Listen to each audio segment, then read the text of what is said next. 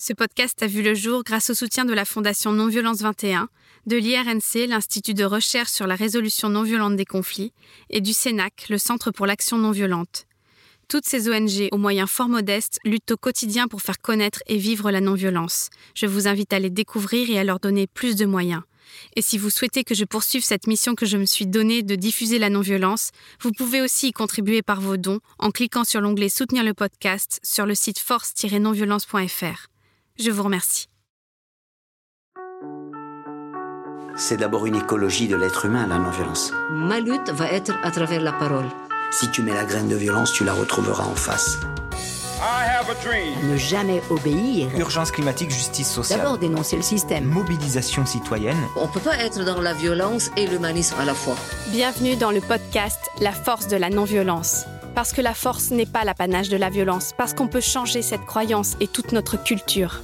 Je suis Célia Grincourt et je vais à la rencontre de personnes qui ont choisi la non-violence et les stratégies d'action qu'elle nous offre pour se faire entendre, révolutionner ce monde ou simplement espérer survivre. Être en colère, c'est la bonne santé, vous savez. Désobéissance civile de masse. Dans le changement politique, on n'a pas le droit de rester amateur. C'est une question de vie ou de mort. Il nous faut des armes d'instruction massive. C'est une lutte. Donc l'empathie est le levain de la non-violence. C'est ça notre espoir. Le droit à la non-violence. Le droit à la non-violence éducative. I still have a dream. Aïmsa. Cela fait plusieurs années que je m'intéresse aux écolieux. Mais avant de me lancer dans ce podcast, je ne connaissais pas les communautés de l'Arche, fondées en 1948 par Lanza del Vasto. Cet écrivain et philosophe né au début du siècle précédent a relaté dans son fabuleux ouvrage Le pèlerinage aux sources sa vie de disciple chrétien auprès de Gandhi. Il a été objecteur de conscience, milité contre la torture en Algérie et soutenu activement la lutte des paysans du Larzac qu'il a exhorté à l'action non violente avec le succès que l'on connaît à ce mouvement. Décédé il y a 40 ans, Lanza del Vasto laisse ses communautés au monde en héritage.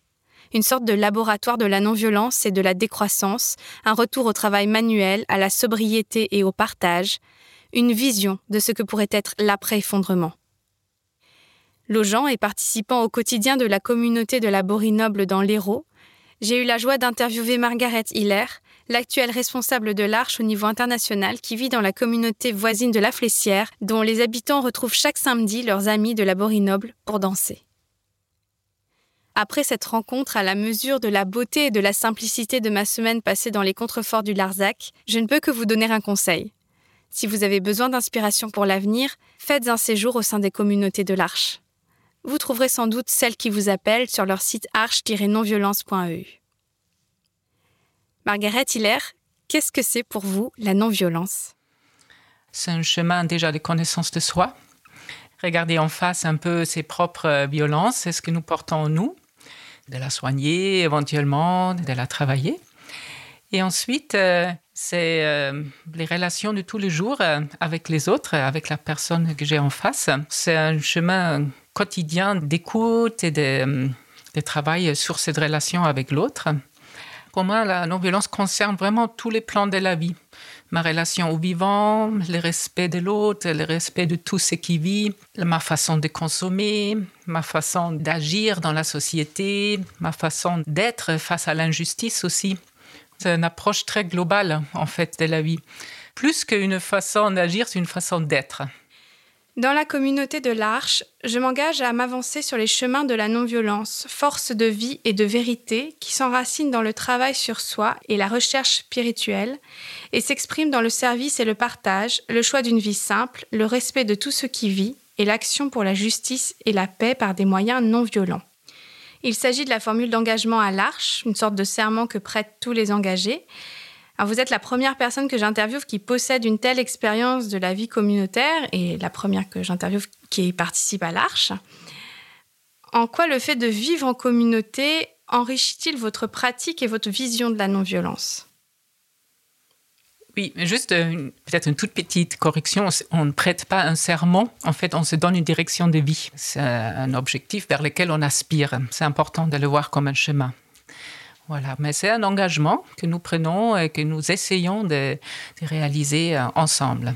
Vivre en communauté, c'est très exigeant en fait. Hein. C'est très beau parce que je suis continuellement enrichi par l'altérité, par la différence de l'autre, culturelle, personnelle. Mais je suis aussi souvent confrontée à l'altérité de l'autre, c'est-à-dire à, l'autre qui a une autre façon de voir, qui a ses travers comme moi j'ai mes travers. Et en fait, vivre en communauté, ça me met en face de mes travers aussi. C'est comme un, un miroir quelque part qui m'est tendu. Du coup, ça demande un travail sur soi. Et nous disons souvent, euh, si on veut vivre en communauté, on doit être prêt à ce travail sur soi. Et ça y est dans notre engagement. Quand est-ce que vous êtes devenu membre de la communauté de l'Arche de la Flessière J'ai connu la communauté en 89, mais j'étais toute jeune, hein, étudiante encore. Et je suis revenue euh, plusieurs fois. J'ai connu mon futur mari ici. Et après, on est revenu ensemble en 94. Du coup, ça fait 27 ans que je fais partie de cette communauté. Est-ce que vous accepteriez de faire un retour en arrière avec moi et de faire revivre euh, la Margaret de l'époque? Mmh. euh, Qu'est-ce qui vous a poussé à, choisir un mode de vie si particulier, radical, mmh. simple et collectif aussi? Mais je pense qu'il y a tout un cheminement hein, depuis l'enfance quelque part. Hein. Mon père, il était pasteur protestant et il était déjà assez engagé pour la paix c'est quelqu'un qui a été marqué très jeune, il a été marqué par la guerre.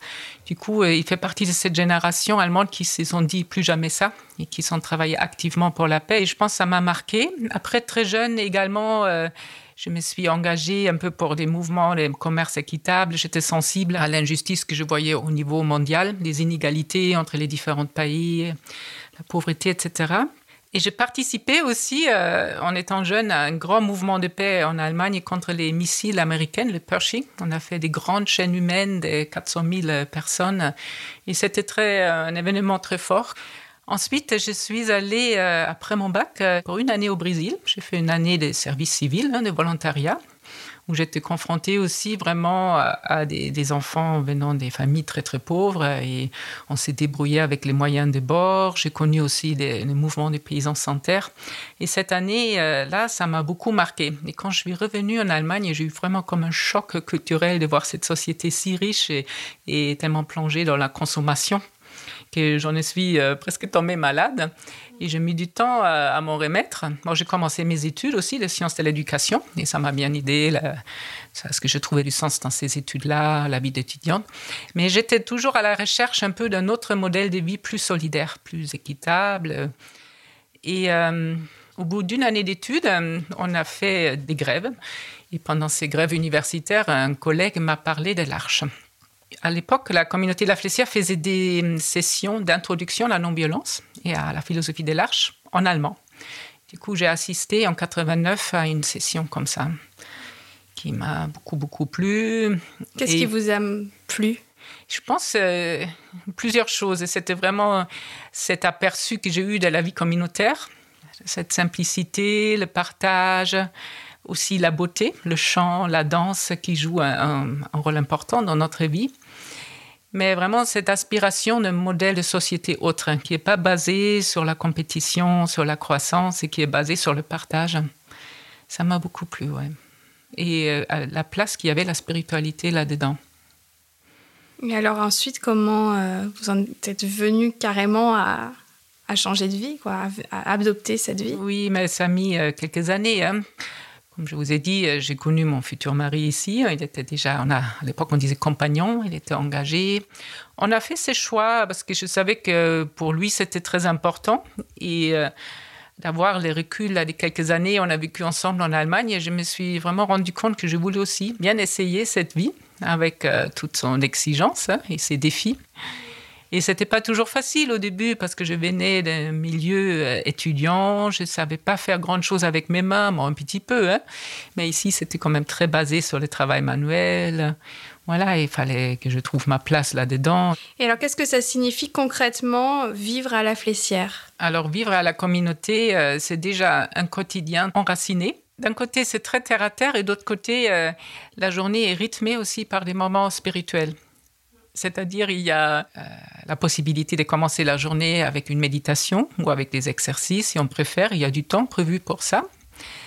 Et on commence la journée avec une prière euh, œcuménique ouverte où on se met en ligne face au soleil levant. Euh, chaque matin, on écoute les textes d'une autre tradition. Et on fait un chant et on se salue euh, en se regardant dans les yeux. Après, il y a une petite réunion de travail pour organiser la journée. Et on épluche les légumes ensemble pour ceux qui sont disponibles à ce moment-là. Et après, chacun, chacune part dans son secteur de travail. Alors, ça peut être le jardin potager, la ferme, la fromagerie. On a des vaches qu'on traite à la main et on transforme le lait. On fait donc euh, du beurre, de la tome, du ghee, des yaourts, etc. Il y a un atelier de poterie. Il y a toujours aussi un peu de construction, de l'entretien à faire. J'étais moi-même responsable du jardin potager pendant 15 ans et j'ai beaucoup aimé ce travail. Et ensuite, on se retrouve pour le repas du midi. C'est préparé par une personne et on le partage tous ensemble. Nos repas sont végétariens. Après, dans les familles, parfois, bon, chacun a un peu son régime, mais on, y tient que les repas communautaires soient végétariens. Et l'après-midi, ça s'organise un peu comme le matin. Parfois, il y a des activités aussi. Il peut avoir du chant ou on fait des réunions pour s'organiser, pour s'écouter aussi. Il y a des réunions de formation aussi sur la non-violence. Tout ça, c'est plus dans l'après-midi.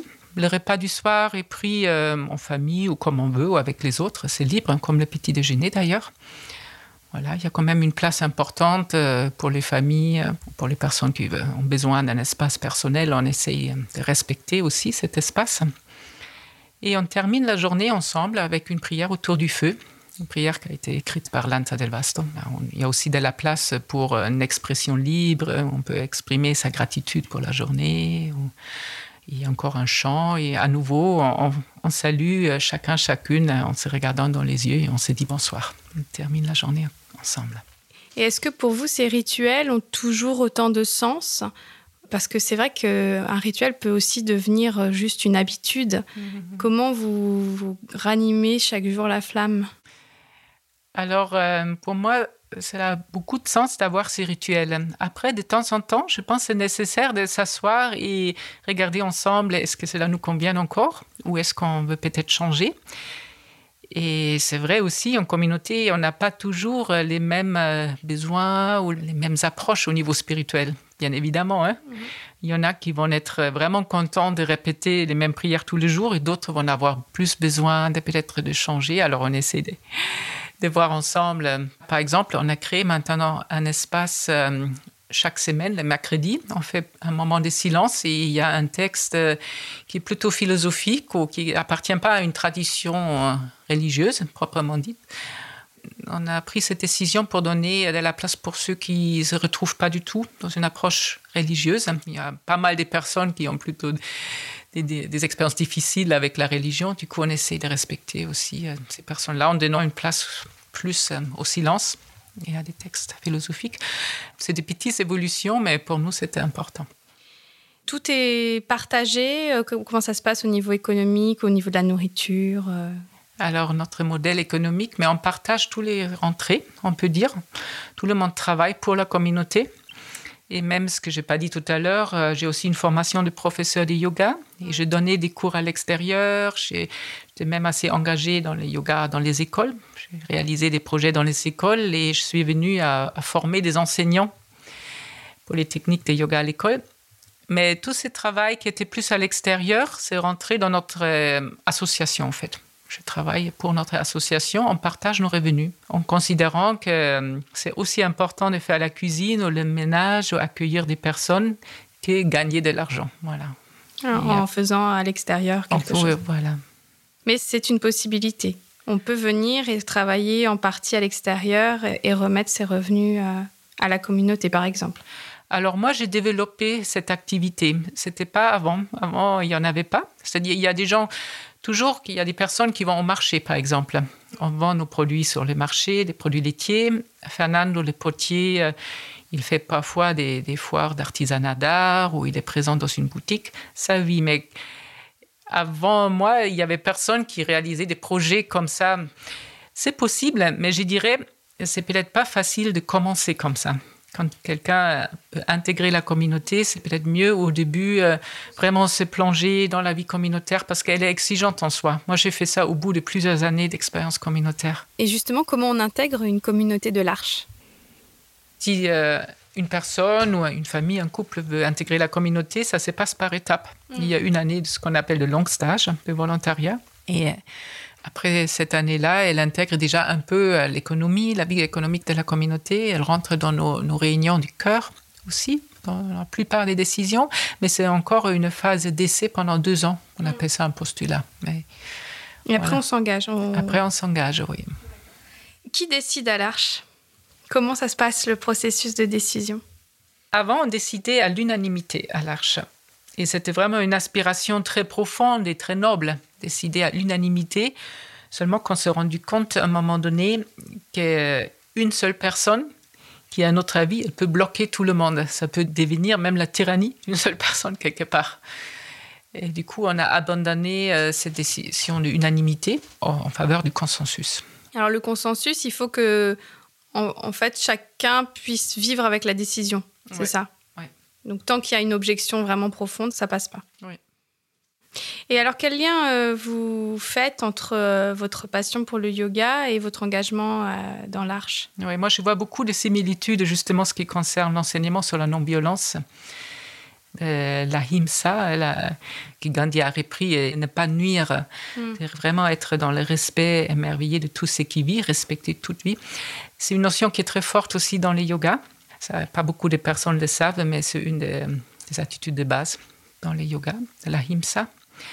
Et moi, je vois aussi euh, tout ce travail qu'on fait sur soi en faisant du yoga, justement euh, pour travailler sur ses émotions, être les transformer, pour s'apaiser, se recentrer. Pour moi, c'est un outil très puissant qui peut beaucoup m'aider aussi quand je vis des situations difficiles ou je pense même avant de s'engager dans une action, euh, de refaire des exercices de respiration, se recentrer ou méditer, ça peut être très bénéfique.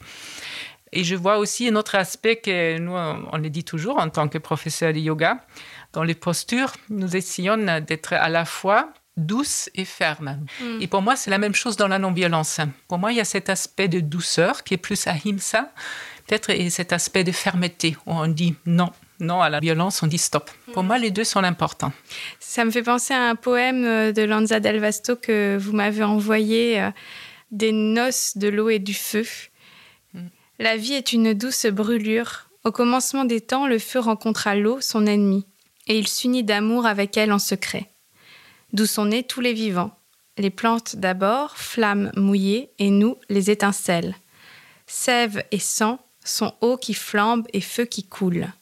Feu sage, tempéré d'eau qui ne consume pas ce qu'il a pris, mais le compose, feu qui jouit et se recueille, feu qui pense. Oui, la vie est une douce brûlure. Alors en quoi ce poème résonne-t-il particulièrement et quelle proximité personnelle entretenez-vous avec Lanza Del Vasto, donc qui a fondé euh, il y a maintenant presque 75 ans les communautés de l'Arche et qui a été euh, auteur, passeur de Gandhi, mystique chrétien et chantre de la non-violence? Alors, pourquoi j'aime bien ces poèmes? Moi, je trouve parlent bien de, de cette euh, conciliation des opposés. Conciliation et qui, qui aboutit même à un amour, parce que le feu s'unit en amour à l'eau, ce qui semble presque improbable. Mais certains de mes invités euh, m'ont parlé pour la non-violence d'amour ou d'amour en action. Finalement, la non-violence, euh, elle a besoin de, beaucoup d'amour et elle aboutit dans l'amour. Oui, ça se fait dans l'amour. En dernier, parce que peut-être avant, on peut même partir d'une colère. Hein? On peut partir d'une colère face à une injustice. On peut partir de beaucoup euh, d'objectifs euh, plus euh, politiques, etc. Mais en dernier, elle nous amène à l'amour. Et je pense qu'elle réussit seulement si on agit avec amour. Et alors, oui, pour reprendre ma question, quelle proximité personnelle vous entretenez avec Lanza Del Vasto? Alors, je ne l'ai pas connu. J'étais bien jeune quand il est décédé en 81. J'avais 14 ans. Et après, je dois avouer, au début, j'avais beaucoup de mal avec ces textes. En plus, euh, j'ai fréquenté un groupe de l'Arche en Allemagne. On lisait ces textes en allemand. Déjà, en français, il n'est pas facile à lire pour les jeunes d'aujourd'hui. Certains de ces textes, après, ça dépend lesquels. Et plus que ça va, plus que j'avance sur l'Arche, plus que je sens vraiment euh, un respect très, très profond pour euh, Lanza del Vasto, qui d'ailleurs est comme il a rencontré Gandhi, Gandhi lui a donné le nom de Shantidas, serviteur de paix. Et nous, on l'appelle Shantidas. Et je sens presque une tendresse quand je pense à lui et beaucoup de reconnaissance parce que je trouve qu'il avait vraiment eu une vision prophétique de ce qu'il allait arriver et aussi une vision prophétique quand il a fondé des communautés de l'Arche. Après, euh, je suis assez sereine parce qu'il y a eu des moments à l'Arche où on avait besoin de prendre un peu de recul, quelque part se confronter au Père. C'était nécessaire parce qu'aujourd'hui, euh, moi, certains de ces textes, il faut les remettre dans le contexte historique. Hein. Ils sont très imprégnés par le catholicisme, par, par son époque. Mais, mais l'essence de son message, je trouve toujours très porteuse et, et je suis euh, j'ai beaucoup de gratitude pour ce que, son héritage. Alors, vous avez eu des enfants qui ont grandi à la Flessière. Comment avez-vous pu concilier cette vie qui peut paraître un peu monacale avec euh, l'accompagnement de vos enfants vers leur vie d'adulte? Oui, c'est marrant. Parfois, euh, on nous donne ce retour. Est-ce que c'était pas une vie euh, assez monacale? Mais moi, je l'ai pas du tout vécu comme ça. Ça, c'est pas mon vécu. Parce que pour moi, c'était toujours débordant de vie, avec plein d'événements improbables tous les temps. En fait, c'était jamais une routine euh, Oui. tranquille, comme on peut imaginer un monastère. Peut-être un monastère, ce ne l'est pas non plus, mais c'est vrai que nos journées sont marquées par le travail et de prière, mais en dehors de ça, euh, il y a beaucoup de choses qui se passent tout le temps. Et il y avait vraiment de la place pour les enfants et on a, pour nous, c'était très important de leur euh, donner de la place, de les intégrer dans nos activités, dans nos fêtes. Et on avait fait le choix aussi de les scolariser parce qu'avant, il y avait une école à la Bourinoble. Quand il y avait encore, euh, sur le domaine de l'Arche, il y avait trois communautés en fait avec beaucoup d'enfants. Et pendant de nombreuses années, euh, il y avait une école à la communauté. Donc, La Borinoble, qui est la communauté voisine. Oui. Et euh, déjà, il n'y avait plus euh, D'école. d'école à la communauté et je ne me voyais pas de les enseigner à la maison. On les a envoyés au village et, euh, et c'est un bon choix, je pense, parce qu'ils étaient de cette façon bien intégrés au village et nous aussi. On s'est très impliqués dans la vie de l'école, euh, pour les kermesses. On a fait des jeux coopératifs pendant les kermesses. Après, on a invité des écoles, les classes ici. On les a fait découvrir la vie à la ferme, la vie simple. Nos enfants, ils ont vraiment euh, participé euh, à la spiritualité aussi, euh, quelque part à l'action. Parfois, on les a amenés à des manifestations où on a eu, par exemple, ici Jean-Baptiste Libouban, qui est décédé très récemment, mais qui était très engagé dans l'action non violente. C'est le fondateur des Faucheurs volontaires. Il a eu des procès aussi, plusieurs procès. Il y en avait un qui était condamné parce qu'il a refusé de donner son ADN. Du coup, il y avait le procès à Montpellier. On a amené deux de nos enfants, les deux plus grands. On a réussi à rentrer dans la salle du tribunal. Ils étaient vraiment scotchés, très impressionnés parce que des procès, c'est un peu du théâtre. hein. Et on a eu un, avocat, François Roux, euh, qui était ensuite au tribunal international à, à La Haye. Et euh, il a défendu Jean-Baptiste d'une manière extraordinaire. Alors les enfants étaient ravis. Et après, quand on est rentré à la maison, on ne les a plus entendus parler. Je dis, tiens, ça ne les marquait pas, ils n'en parlaient pas. Pendant deux semaines, ils n'en ont pas parlé. Et au bout des 15 jours, ils ont commencé, à- dans le buis, dans les buissons, ils ont commencé à faire une gendarmerie, un tribunal. Ils nous ils sont tous invités à cracher sur les trucs pour notre ADN, à faire notre empreinte. Et pendant des semaines, ils réjouaient, en fait. Ah oui, en Et fait, ça les avait beaucoup. Et ça les a marqués. Ils ont euh, engagé socialement et ils ont une grande sensibilité euh, pour euh, la justice, etc. Donc moi, je vous ai parlé d'une vie un peu monacale et vous avez tiqué là-dessus. Euh, moi, je loge à la Borinoble. Euh, C'est un vrai retour à une vie simple, à, euh, rustique, rythmée, euh, enfin vous l'avez dit, hein, par le travail quotidien, par des tâches qui ne varient pas beaucoup, semble-t-il, d'un jour à l'autre. Comme ça, de l'extérieur, on a l'impression justement que c'est un long fleuve tranquille. Mais vous avez l'air de dire que pas du tout. Donc euh, j'avais envie que vous reveniez sur euh, bah, certains moments, euh, peut-être des tempêtes que vous avez traversées, des moments peut-être de lassitude ou des périodes intenses de joie ou de peine hein, que vous avez pu vivre au sein de la communauté de la Flessière. Alors déjà, la fête est très importante pour nous. Il y a les quatre grandes fêtes de l'année qui sont devenues des fêtes chrétiennes, mais c'est des fêtes cosmiques à la base. Fête du solstice, Oui, de Noël. solstice, Ouais. qui est- maintenant c'est la Saint-Michel, Noël, Pâques et la Saint-Jean. Au début, c'est des fêtes euh, cosmiques. Et qu'on prépare avec beaucoup de créativité, beaucoup de soins, des chants, des danses, des théâtres, etc., des bons repas, la décoration. Et après, il y a toutes sortes de fêtes spontanées aussi. On va faire la fête des foins, la fête du jardin, on fête des anniversaires. Euh, après, on fait de l'accueil. Ça veut dire on accueille euh, toutes sortes de personnes, des, des volontaires, des jeunes et des moins jeunes. Et euh, on a parfois, j'ai l'impression, la société vient vers nous. Nous, on ne vit pas dans la ville, mais la mm. ville vient vers nous avec toutes ces difficultés. Alors, on accueille aussi des gens qui sont en grande difficulté et après, il faut les gérer. Et après, il y a la vie communautaire qui n'est pas une longue fleuve tranquille non plus. Il y a eu des départs douloureux. C'est un deuil. Une personne avec laquelle on a partagé peut-être deux ans ou trois ans quand elle part, c'est ça fait mal, mais hum, quand ça s'est fait d'une manière apaisée, dans l'écoute mutuelle, euh, qu'on s'accompagne, on peut quand même bien le vivre. On s'est formé un peu à la communication non violente et surtout, ce qui est très important pour nous maintenant, on s'est fait accompagner par une personne, une formatrice à TCC, c'est hum, un institut euh, qui forme des personnes à l'approche hum, constructive de la résolution des conflits, quelque chose comme ça. On fait des régulations avec elle pour notre groupe de permanents très régulièrement. C'est comme une hygiène des vies communautaires qu'on fait. Ça aide justement à mieux vivre nos différences, nos tensions. Vous arrivez à mettre sur la table ce qui ne va pas. Oui, mais euh, elle, elle nous donne un cadre sécurisant et on arrive bien à se dire les choses. Parce que sinon, parfois, ça part, euh, malgré nos meilleures intuitions, ça peut partir euh, avec un coup de colère et on ne le dit pas forcément bien. Et ça, c'est important et je pense qu'on le, on le dit maintenant à l'Arche que chaque groupe communautaire a besoin d'un regard extérieur. Et il y a eu des conflits, hein, il y a eu des conflits. Euh, euh, il y avait une époque où pour moi c'était important d'avoir un peu plus de confort, notamment avoir euh, une machine à laver. Et c'est devenu un petit peu un conflit, des grandes discussions, parce que pour certains, on lavait à la main, on n'avait pas de courant électrique de toute façon pendant longtemps. Moi, je lavais à la main pendant 15 ans, tous les couches de mes enfants, etc. Et c'était OK pendant longtemps, ça avait du sens. Mais à un moment donné, j'étais très occupée quand même au jardin. Je donnais des cours de yoga. J'avais une fille qui jouait au foot. Bon, il y avait vraiment beaucoup de linge à laver, quoi. Et on s'était branché au réseau EDF en mettant des, des, plaques photovoltaïques sur un toit pour rester un peu euh, dans une cohérence des choix. Comme souvent, euh, chacun cherche un peu à se réaliser quelque part. Et moi, je voyais bien que j'avais plus d'énergie pour faire la lessive à la main, tout simplement. Et donc, ces discussions-là, ça, a duré longtemps, parce que c'était un peu comme symbolique, hein, le choix d'avoir une mm. machine à laver.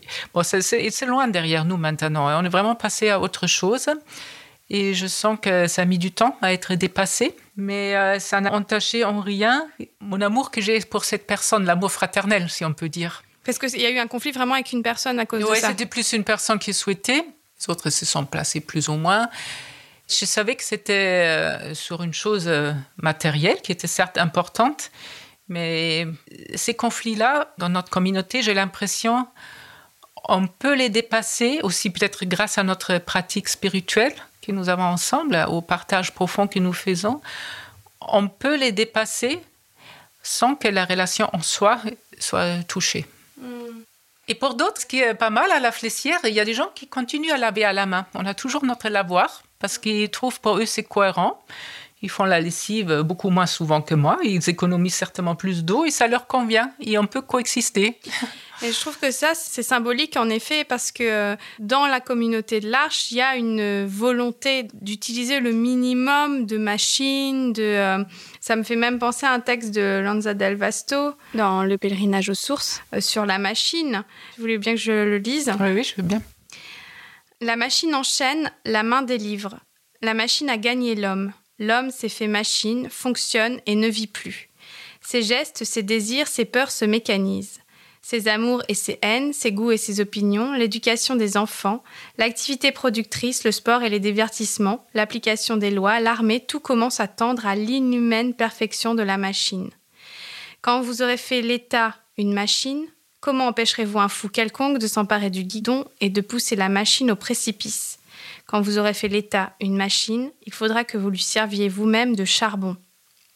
Euh, quelle serait la réponse de l'Arche face à la prolifération et la prééminence technologique actuelle? Ben, On pense souvent aujourd'hui que Lanza a vraiment été prophétique. On sait ce qu'il a vu arriver, parce qu'il a vu ça arriver quand même pendant les années 50, où la, France s'est engagée dans les 30 glorieuses. Voilà, on est, tout le monde croyait à fond dans le progrès technique, technologique, euh, la croissance économique. Euh, il y avait peu de personnes qui osaient euh, mettre un doute. Et lui, il voyait venir qu'on allait droit dans le mur. Et si on regarde l'état actuel de notre monde, on est allé droit dans le mur.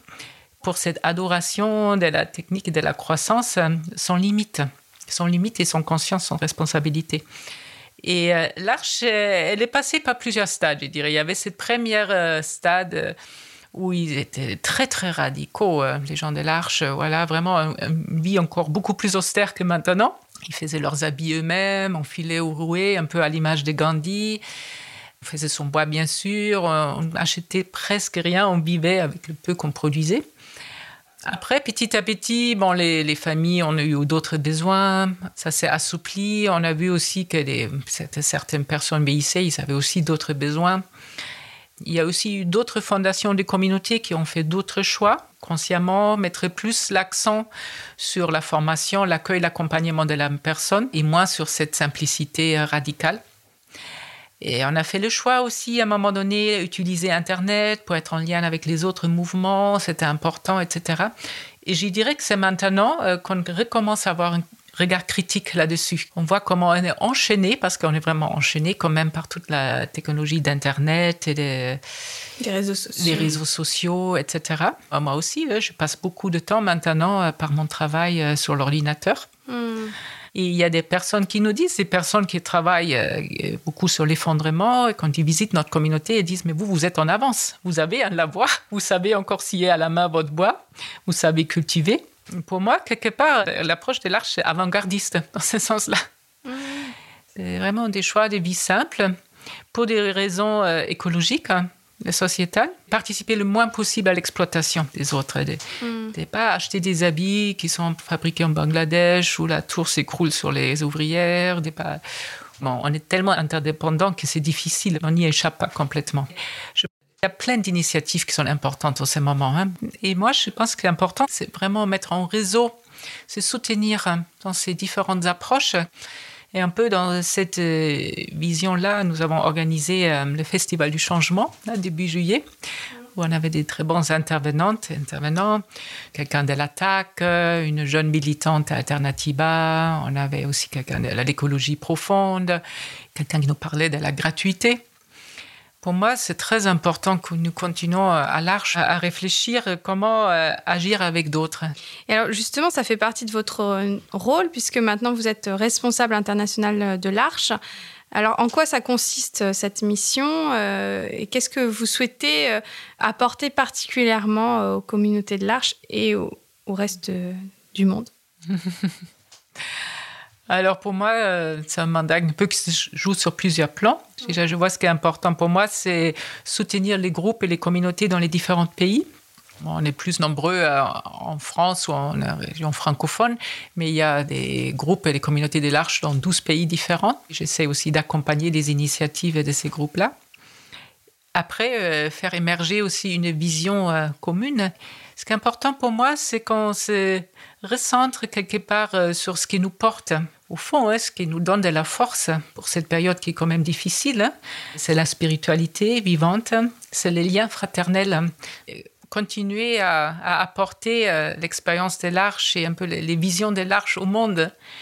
Je ne dis pas qu'on a les solutions, mais je pense que l'arche, elle a quelque chose à dire euh, au monde aujourd'hui. Et vous reliez à d'autres mouvements. Et nous relier à d'autres mouvements. Voilà, ça, je mets aussi de l'énergie là-dedans. Maintenant, l'arche fait partie aussi de ces collectifs Plus Jamais Ça c'est un collectif en France où il y a vraiment euh, assez inédit. Hein, depuis la crise sanitaire, c'est des, syndicats, il y a Oxfam, il y a des Amis de la Terre, Greenpeace, euh, Alternativa, Alemann. Voilà, il y, a, maintenant il y a aussi l'Arche, on fait partie de ces collectifs.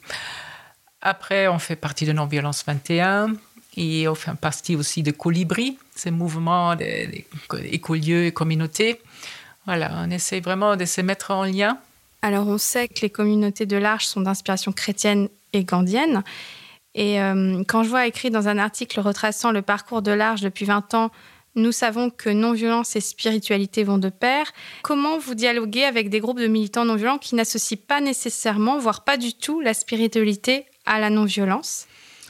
Bon, déjà, euh, nous avons cette approche spirituelle parce qu'elle est importante pour nous, parce que nous considérons qu'elle nous soutient, qu'elle nous euh, nourrit et qui nous porte justement dans la non-violence.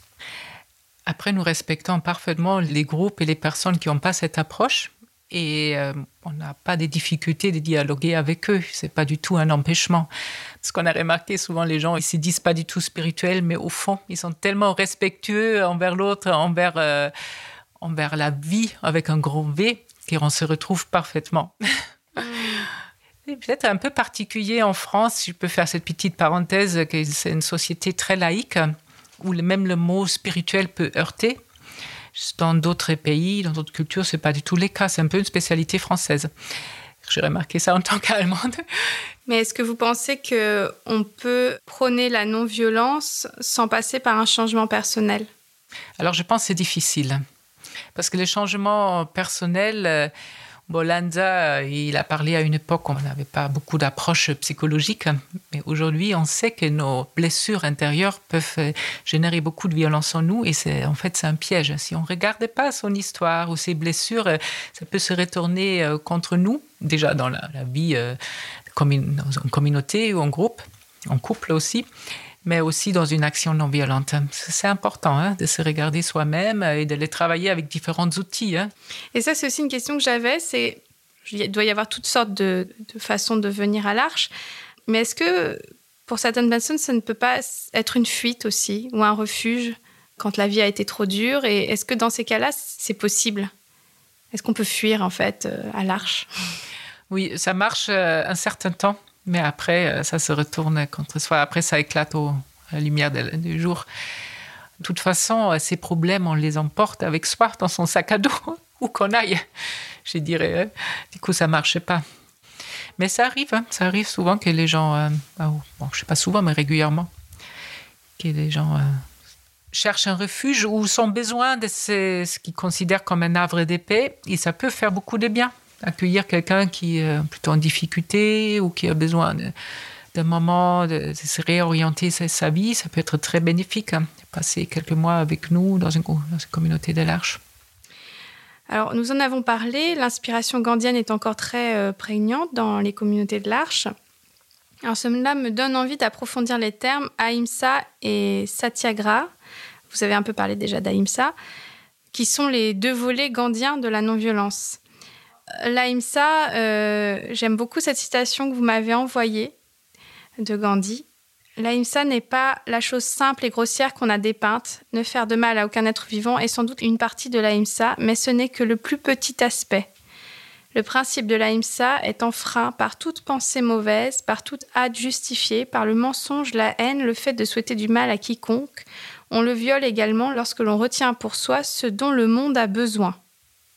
Très exigeant. Oui, très exigeant. C'est une aspiration euh, profonde. C'est le fruit d'une transformation intérieure qui est toujours en cours. Je ne pense pas qu'on va arriver durant notre vie de dire ça y est, j'y suis. voilà, c'est une aspiration. D'ailleurs, pour la petite anecdote, les gens des villages d'alentour nous appellent les non-violents. Les non-violents sur la montagne. Et bon, on n'arrête pas de leur dire, bon, à moment donné, on leur dit plus, mais bon, on n'est pas non-violents. C'est des directions qu'on se donne. Mais on est loin d'être là. Pour ce qu'on appelle le satyagraha, donc c'est la force de la vérité, il y a une interview de Lanza Del Vasto qui m'a semblé assez parlante, où il dit La trame de l'action non violente, c'est arriver à ce que l'homme se juge lui-même et s'arrête par lui-même.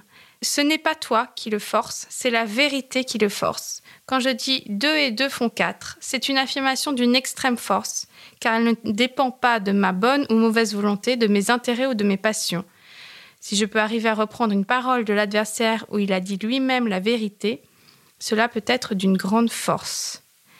Alors j'ai trouvé que c'était euh, extraordinaire par rapport au moment présent, cette, euh, euh, citation parce que j'ai l'impression qu'on vit dans un tel mensonge actuellement, on ne sait plus ce qu'est la vérité. Où est mm. la vérité mm. Comment démêler la situation de confusion dans laquelle euh, s'est embourbée notre société mm. Et comment du coup agir pour lutter contre le mensonge et l'injustice En fait, Lanta Vasto, elle disait dans un autre moment que le satyagraha, en fait, c'est le combat, la lutte contre l'injustice, contre la mensonge et l'abus. Et pour moi, c'est un aspect très important. On ne peut pas passer à côté d'écouter sa voix intérieure profonde. Et ça, c'est vrai que ça ne se discute pas quelque part. Mais quand je sens très profondément, mais nous sommes dans le mensonge, nous, nous sommes dans un abus, et c'est une situation qui est injuste, je dois me révolter contre cette injustice, contre ce mensonge, contre cet abus. Oui, mais, mais ça, c'est votre sentiment. C'est pas 2 et 2 font 4. Vous voyez ce que je veux dire? Mhm. Personne ne peut, en théorie, remettre en question 2 et 2 font 4. Par contre, votre vérité, même si vous, vous sentez que c'est juste, bon, bah, vous allez agir selon votre vérité. Et ça, déjà, il faut beaucoup de courage. Mais je pense que la vérité, elle se dévoile à un moment donné. En ce moment, nous sommes encore dans une espèce d'obscurité où on a tellement d'informations contradictoires, où on a beaucoup, beaucoup de tensions, même euh, au sein de nos familles, avec nos, parfois avec nos frères et sœurs, ou au sein des groupes d'amis. Il y a beaucoup de déchirements, des tensions. Et c'est vrai que ça semble, la vérité est voilée, on mm. dirait, mais je pense qu'elle va se dévoiler, qu'on va clair à un moment donné ce qui est juste. Et en attendant, on est obligé de vraiment agir en écoutant sa voix, mais en écoutant l'autre aussi. Ce que je regrette beaucoup, c'est un moment qu'il n'y a plus d'écoute. Il n'y a plus de débat démocratique hmm. possible dans notre société, on dirait, à ces sujets de la crise sanitaire, par hmm. exemple, la gestion de la crise sanitaire. Et il n'y a plus d'écoute. On essaie de convaincre l'autre, et s'il n'est pas de mon avis, mais je rentre dedans. Souvent, c'est ça, où je le culpabilise, je le juge. Et je trouve ça assez grave hein, au niveau euh, sociétal. Euh, et je trouve ça très grave. Est-ce que vous vous sentez un peu protégé à l'Arche? Ah oui, je me sens, mais je m'en privilégie. Je m'en privilégie parce qu'on vit dans un lieu comme on vit dans la nature, on se considère comme une grande famille, euh, on a assez de liberté de, vivre notre vie telle qu'on on le conçoit. Mais est-ce que vous pensez que si des communautés comme l'Arche ou des écolieux grossissaient, ça deviendrait un danger pour le pouvoir? Est-ce que l'Arche est, contestataire juste dans sa façon d'être du pouvoir? Oui, certainement. De vivre de cette façon, c'est quelque chose de révolutionnaire, même si c'est tout simple. C'est quelque chose de révolutionnaire parce que ça va à l'encontre des grands principes de cette société qui sont la croissance, le productivisme, le consumérisme. Et justement, on essaye de vivre d'autres valeurs, de mettre en avant le partage, la solidarité, le soutien des uns des autres, la spiritualité, le respect de cette ahimsa, le respect émerveillé de tout ce qui vit. C'est d'autres valeurs qui sont euh, révolutionnaires en soi. Et est-ce que vous vouliez ajouter quelque chose sur la non-violence gandhienne? En fait, on parle souvent d'ahimsa, on parle de satyagraha, la force de la vérité. Mais Gandhi, il avait une vision très très large de la non-violence qui incluait des modèles de société. En fait, il parlait aussi de Swadeshi, c'est l'autosuffisance ou de produire et consommer localement, le Swadeshi. Il y avait le Swaraj, c'est l'autodétermination ou l'autogouvernement, ce qu'on retrouve euh, dans des projets euh, communautaires, des écolieux. Euh. Et il y a le terme qui lui était cher, c'est le sarvodaya, le bien-être pour tous. Pour moi, ces trois aspects sont complémentaires à cet aspect de Ahimsa Satyagraha. C'est vraiment, ça touche plus les vivre ensemble, les, produire, consommer localement, l'autogouvernance, ça, ça résonne avec gouvernance partagée et le bien-être de tous. C'est une vision anarchiste en fait. Anarchiste et profondément humaniste. Mm. Merci beaucoup Margaret. Merci Célia.